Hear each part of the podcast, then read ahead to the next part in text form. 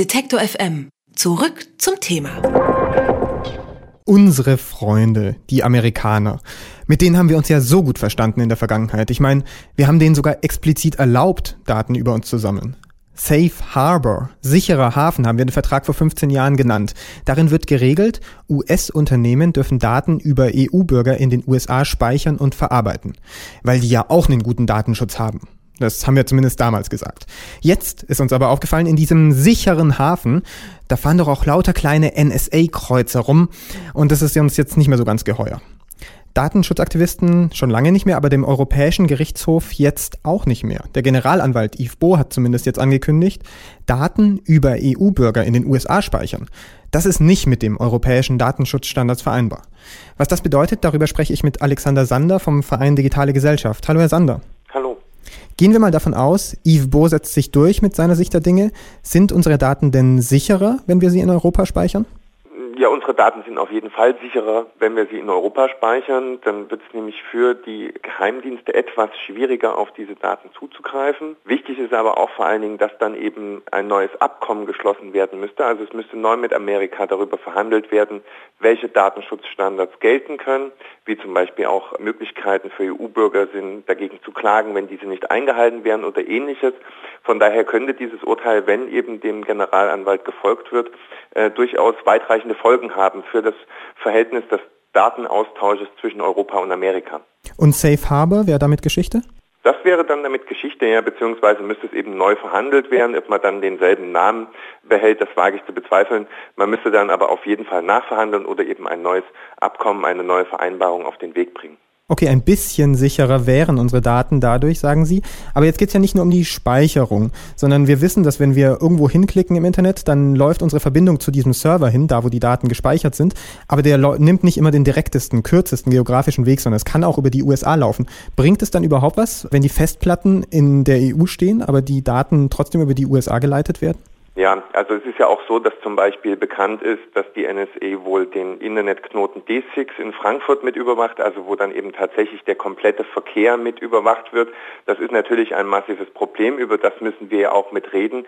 Und der Generalanwalt hat ja auch eben zum Beispiel in seinem Plädoyer auch mit reingeschrieben, dass diese Massenüberwachung stattfindet. Also dass eben das, was Edward Snowden mit seinen Dokumenten äh, belegt hat, dann eben auch höchstrichterlich sozusagen anerkannt würde, dass es festgestellt würde, dass diese Überwachung tatsächlich stattfindet. Und dann könnten natürlich auch Leute, die jetzt immer noch sich damit rausreden und sagen, ja, die Dokumente sind nicht echt und deswegen brauchen wir da auch nichts machen, die können sich dann nicht weiter rausreden damit. Und wir müssen dann eben in Europa aber auch im Dialog mit Amerika eben Lösungen finden, wie wir dieser Massenüberwachung endlich Einhalt gebieten, dass damit dann Schluss ist. Und Safe Harbor ist ein weiterer Baustein in dieser Debatte eben, ja, wie wir mit Grundrechten im digitalen Raum umgehen, wie wir Überwachung durch Staaten in diesem Ausmaß verhindern und eindämmen. Aber da müssen wir dann quasi mit den USA sprechen. Wir können nicht dafür sorgen, dass unsere Daten nicht mehr über die USA weitergeleitet werden. Na, sicherlich müssen wir da einen Dialog damit führen. Also wir können jetzt äh, der NSE sozusagen nur schwer vorschreiben, dass sie mit ihren Überwachungsaktivitäten aufhören soll. Das sind natürlich dann immer Gespräche, die man in internationalen Verhandlungen irgendwie führen muss.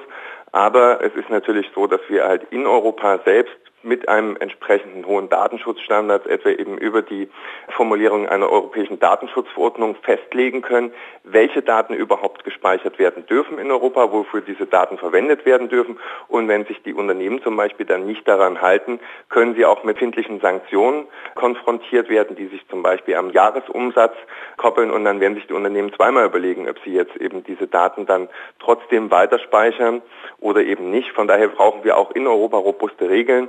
Und dann äh, sind natürlich auch amerikanische Unternehmen, werden sich daran halten. Ich versuche mir gerade vorzustellen, wie das funktionieren kann, wenn wir sagen, wir wollen die Daten in den jetzt neuen sicheren Hafen Europa zurückholen, weil wir da einfach unsere, mit unseren Regeln arbeiten und denen vertrauen wir mehr. Es wird immer über Facebook gesprochen, aber das betrifft ja lauter andere Unternehmen auch. Sprechen wir zum Beispiel über ähm, dieses Beispiel. Wenn ich jetzt eine Reise buche bei einem Reiseunternehmer, der in den USA sitzt, dann muss der ja irgendwie wissen, wie ich heiße, wo ich hinfliegen will. Diese Daten muss der ja irgendwie kriegen in den USA. Ja, Bei Reisen ist es dann auch nochmal was komplett anderes. Also hier gibt es dann ja zum Beispiel auch eben Passdaten, die übermittelt werden oder gar Fluggastdaten, zum Beispiel wenn man eben in die Vereinigten Staaten von Amerika fliegt. Also es gibt für verschiedene Datenübermittlungen verschiedene Abkommen und die gehören eben alle auf den Prüfstand gestellt. Auch eben das äh, Abkommen zur Übermittlung von Fluggastdaten mit Kanada ist jetzt zum Beispiel bei einer Vorabüberprüfung beim EuGH, wenn eben dieser entscheiden sollte, dass es hier gegen Grundrechte verstößt, wird das dann natürlich auch direkte Auswirkungen auf die Abkommen mit Amerika und Australien haben. Es gibt Übermittlungsabkommen zur Übermittlung von Bankdaten, das SWIFT-Abkommen. Dann gibt es eben das ähm, jetzt äh, diskutierte Safe Harbor-Abkommen. Also es gibt eine Vielzahl von Abkommen, Verträgen, die eben in bestimmten Bereichen die Datenübermittlung regeln und regulieren. Und die müssen eben alle nochmal genau auf den Prüfstand gestellt werden. Wir müssen uns die genau anschauen. Wo bekommt wer welche Daten? Also sind das Unternehmen? Sind das dann Staaten, die Zugriff auf die Daten von Unternehmen haben oder werden die in staatlichen Datenbanken gespeichert. Also hier gibt es immer sehr unterschiedliche Herangehensweise bei unterschiedlichen Datensets und ähm, unterschiedlichen Datenkategorien, wer wann wo wie speichert und wer für was diese Daten dann abgreifen darf. Und das alles müssen wir uns genau anschauen, eben zum Beispiel auch in europäischen Untersuchungsausschüssen, wie es auch in der Vergangenheit passiert ist, und dann eben genau festlegen, welche Abkommen sind sinnvoll, welche Datenübermittlungen sind sinnvoll und wo müssen wir dem Ganzen einen Riegel vorschieben. Wenn ich Sie auf den physischen Ort anspreche, wo die Daten gespeichert werden, dann antworten Sie mit den Verträgen, die neu verhandelt werden müssen. Heißt es, es ist eigentlich völlig unwichtig, wo die Daten letztlich gespeichert werden? Wir müssen uns nur darüber einig sein, wer darauf zugreifen darf? Also das ist im Kern richtig, ja. Also es ist natürlich schon so, dass wenn jetzt zum Beispiel Daten auf amerikanischen Servern gespeichert werden, dass dann zum Beispiel durch den Patriot Act amerikanische Behörden diesen Server beschlagnahmen können, auf diesen Server zugreifen dürfen. Deswegen, um sich zum Beispiel diesen Zugriff zu entziehen, könnte man Daten in Europa speichern, weil dann eben diese Daten nicht durch den Patriot Act abgegriffen werden können. Wenn aber dann wiederum Spiegelserver bestehen bei diesen Unternehmen, die dann ihre Server in Amerika haben, kommen dann wieder amerikanische Hürden daran. Also man muss immer genau schauen, in welchem Fall werden jetzt Daten übermittelt, in welchem Fall werden Daten irgendwo gespeichert. Wichtig ist, dass wir auf jeden Fall als Verbraucherinnen und Verbraucher wissen, was passiert in diesem Moment mit meinen Daten. Kann ich äh, diese Daten auch woanders speichern? Welcher Rechtsstandard gilt und was passiert am Ende des Tages? Also wir müssen uns auf mehreren Ebenen eben über diese Datenspeicherung, Datenauswertung, Datenzugriffe Gedanken machen. Und das ist zum einen darüber zu regulieren, eben indem man Abkommen, Vereinbarungen, internationale Verträge schließt, indem man auf der anderen Seite ein robustes europäisches Recht schafft und dann noch drittens eben Verbraucherinnen und Verbraucher dazu befähigt, selbst zu verstehen, was eben jetzt genau hier mit diesen Daten passiert und dann eben zu entscheiden, ob man einen bestimmten Dienst nutzt oder vielleicht eben auf eine Alternative zurückgreift. Der Europäische Gerichtshof, der folgt ja häufig den Einschätzungen vom Generalanwalt, der ist aber nicht an diese Einschätzung gebunden. Für wie wahrscheinlich halten Sie es, dass sich jetzt was ändert? Also was auf jeden Fall klar sein dürfte, ist, dass die Debatte um diese Abkommen wie Safe Harbor wieder aufgekommen ist, dass die Kritik, die daran geäußert wurde, auch von uns in der Vergangenheit ernst genommen wurde. Und wir hoffen natürlich, dass der EuGH hier eben dem Generalanwalt folgt. Wir haben das ja in der Vergangenheit schon oft gesehen, dass jetzt zum Beispiel beim Urteil zur Vorratsdatenspeicherung der EuGH dann sogar noch weitergegangen ist als der Generalanwalt.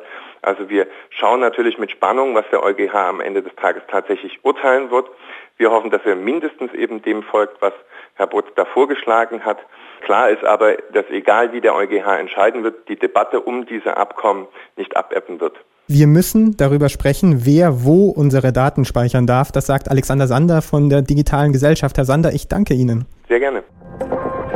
Alle Beiträge, Reportagen und Interviews können Sie jederzeit nachhören im Netz auf detektor.fm.